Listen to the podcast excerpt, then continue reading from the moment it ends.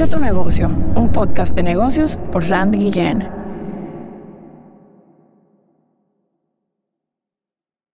Hi, we're here with Mike Frank one more time, and we want to ask Mike one question. Mike, for all the people who want to start a business or people who started a business in the wrong foot, what will be the step by step process that will increase the chances of being successful that people have to follow based on your experience? What would that be? Well, I mean, that's a pretty complex question. It has many parts to it, but the, probably the best place to start is I believe um, this gift of being an entrepreneur is one of the rarest gifts. Okay. Only about one in a thousand truly have that gift. One in a thousand. So a lot of people start businesses and they find out they can't make money at it, and I call that a hobby. or other people think that if they invent something and they just keep working on this little invention that someday it's going to pay off, and, and that can happen. But you increase your odds when you start thinking more like a true entrepreneur, which is you're not chasing an invention, you're not chasing one product, you're chasing opportunity. Opportunity. Right. So you always have to morph or pivot or zig and zag sometimes in order to take advantage of opportunity. Okay. So if you fall in love with your little pet project or your little invention, you minimize the chances you're going to be successful. But if you're willing to say, I will change whatever I need to in order to find the opportunity and to make this thing successful from a financial standpoint, that would be step one for me. Okay. Okay. So you got to you got to change just how you view the world. Mm-hmm. It's not it's not um, you're not a one trick pony. Okay. You're a guy that um, is creative enough that if you see an area that you want to go into, you're going to know there's more than one way to scale that mountain. Okay. Right? And you're flexible. You're flexible. Okay. Yeah. Once I'm clear that it's not about a product, it's about opportunities. What would what would be a step two? Step two, in my opinion, would be that um, if if your business is going to require other people around you that, that are going to support you and help you, Mm-hmm. meaning you got to hire a uh, a marketing person or you got to hire a social media person or whatever. I think that's really a, a, a very good next step. Don't hire your just your buddies. Don't hire people because they're available. Really, you know, in my case, it would be, you know, pray about the people that you're going to surround yourself mm-hmm. with because this is a reality. And this is key, what I'm going to tell you. Over time, over a period of time, the five people you surround yourself with, you become kind of a composite of those people. Wow. So you want to make sure that you're surrounding yourself with very talented people. You want to make sure you're surrounding yourself with people that can um, you can work well with, people that you can um, you know uh, you you trust them, you know, with everything. Um, so you know who you surround yourself with would be a key to step two in the process. Um, This is assuming that we have like a plan, right? yeah, Like, well, yeah, well, yeah, assuming you have a plan. you have a plan. Yeah. Okay. Yeah, which, by the way, is that's a key point too. That you know the difference between people that are successful and people that aren't is they have a plan. They have a plan. Yeah. So if you don't have the plan, You can go go all the way back to step zero. yes. You have to have a plan. So, Yeah. so it's interesting that you mentioned if you're going to hire people and you keep mentioning marketing, social media. It sounds like those are key functions within the business. Yes. People need to invest in the marketing part, need to invest in the communication part of the service or product, right? Right. Well, especially in today's world where you know technology is just uh, um, uh, proliferating, where uh, technological change is coming at you constantly, and um, just doing business kind of in a brick and mortar kind of a world, not so much anymore. No more. I mean, there will always be people that need to have a beauty salon, and that'll be brick and mortar, you know, personal services. But in terms of reaching larger and larger audiences, you got to take advantage of social media. You got to take advantage of technology. You got to, um, you know, and there's a there's a great book out there. It's called Tribes Tribes. by a guy named Seth Godin. And Seth Godin says, what you need to do is not be all things to all people. Mm-hmm. And that's pretty obvious. But what he's saying is find your tribe Find your tribe. and penetrate that p- tribe and Penetrate that constantly feeding that tribe with new mm-hmm. offerings so that they're very loyal. And in some cases, they become evangelical for you, meaning they tell others about how good your mm-hmm. product and your, that's kind of how Apple got going. Apple established a tribe Mm-hmm. of. A group of people. a group of people. They fed them. They they made them feel special Their market.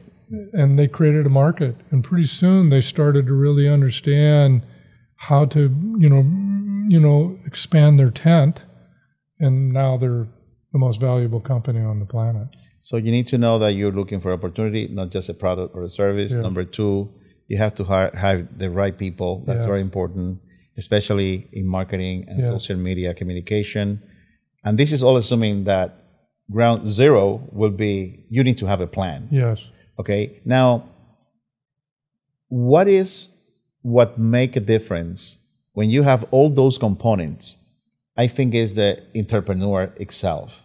So, what would you say to business people, men or women, about their habits, their thought process? What would you say to them in order to be and to have a successful business? yeah well I, first of all i think you've got to um, you know manage your anxiety Okay. if you're a small business owner you probably have anxiety yeah. you're worried about you know can i pay my rent yes. You're worried about can I meet payroll? Mm. You're worried about you know how will I pay for the merchandise or the products that I'm I have to buy in order to market them. You read their minds. Yeah, so there's a little anxiety there, and so uh, the way I've always done it, and the way I kind of I coach a lot of young entrepreneurs, and one of the ways I tell them to is to, you know, um, you know, put your best plan together, Okay. and then turn it over to God Okay. Meaning ask God to come into your business, ask God to um, show you the things that you're holding on to that you shouldn't be holding on to. Show God to show you, ask God to show you, you know, where the opportunity is. It's like um, Wayne Gretzky, the hockey player. They said, "What made him so great?" And he said, "Well, most hockey players skate to where the puck is. I skate to where the puck is going to be." Wow. So you ask God to show you. There's, I believe, there's available through uh, hearing from God and reading God's word. There's secret wisdom. But if you ask for it and you're sincere and your motives are right about it, that God will show you where the puck is going to be or where that opportunity is going to be. So you got to you got to involve you got to involve a spiritual component into the mix. If you try to do it all yourself, you're probably just going to make everybody around you crazy. Yes. Now, just to finalize, tell us a little bit about the role of habits. Because as human beings, we create habits. The, the, the point is what kind of habits or what type of habits are you creating? Yeah. How do you go about habits? What kind of habits are good and how do you create them? Well, I think there's never been a better book than uh, Stephen Covey, The Seven Habits of Highly Effective People. Wow. I've taught that book for probably 30, 40 years, maybe.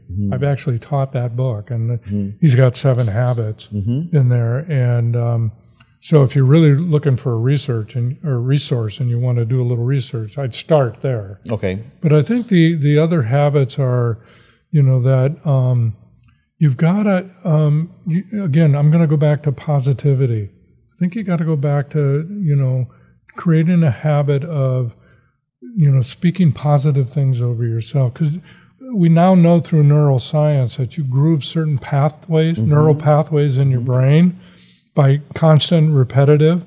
And a lot of people, there's some controversy on how long it takes to develop a, a sustainable habit, but around 30 days, Okay. right? And if you can groove that, it's almost like, you know, you, you create these little pathways over 30 days into your brain that um, Now all of a sudden it's going to show up in your behavior every day.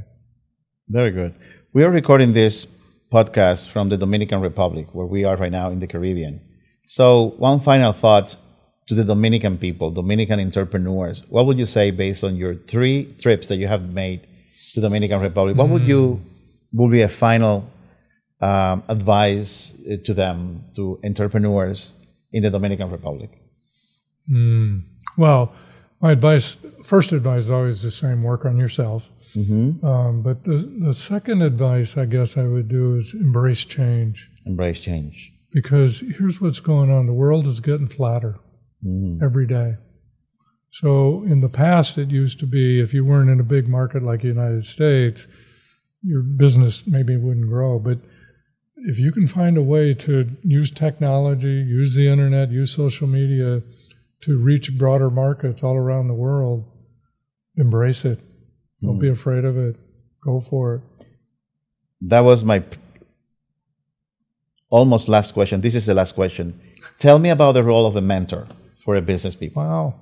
Well, you know, um, if I had one regret in my early days, in my career, in my life, it was that I thought I knew more than the older guys did. Wow. I thought I knew that, you know, what was fresh, what was happening now, and they were kind of living in the past. And the more I've lived, I wished I would have asked for help along the way because, um, yeah, you know, situations, some circumstances change, but most of history has a way of repeating itself. And if you can find shortcuts, if you can avoid the landmines, that's what a lot of the mentoring does for you. That's what mentoring does. Yeah.